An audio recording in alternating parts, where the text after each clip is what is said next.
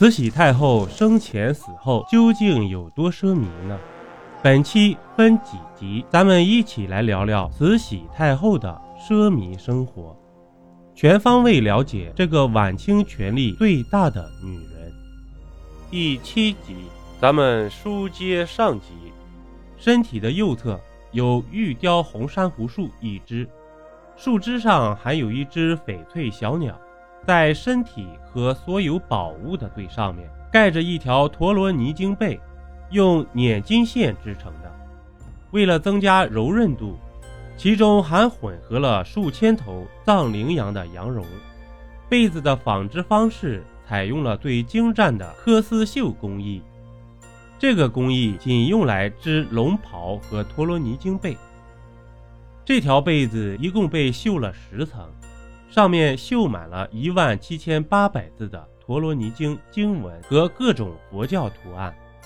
现在的专家估计，这条被子需要十个顶尖绣工花十年时间绣成。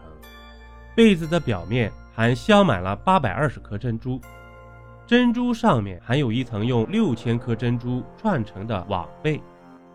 孙殿英的士兵彻底洗劫了墓穴。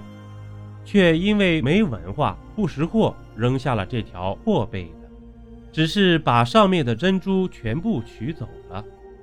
后来专家们说，可能这条被子才是所有陪葬品中价值最高的一件。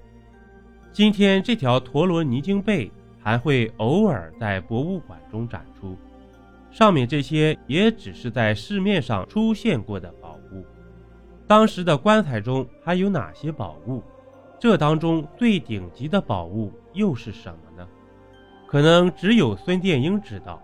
比如那颗含在慈禧口中的夜明珠，孙殿英说，当时从慈禧口中掏出了两瓣珠子，看上去都是很普通的宝石，但是将这两瓣珠子组合到一起的时候，它会立刻变成一颗夜明珠。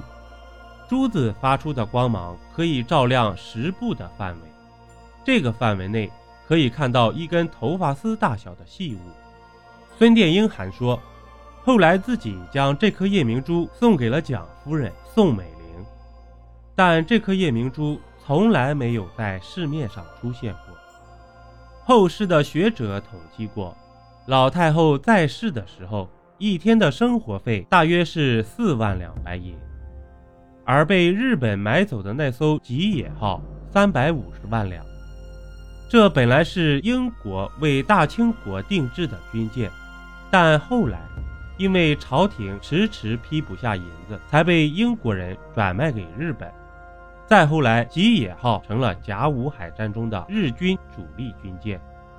老太后六十岁过生日，花了一千万两白银；修颐和园花了三千万两银，而组建整个北洋水师。也差不多只花了一千万两银子。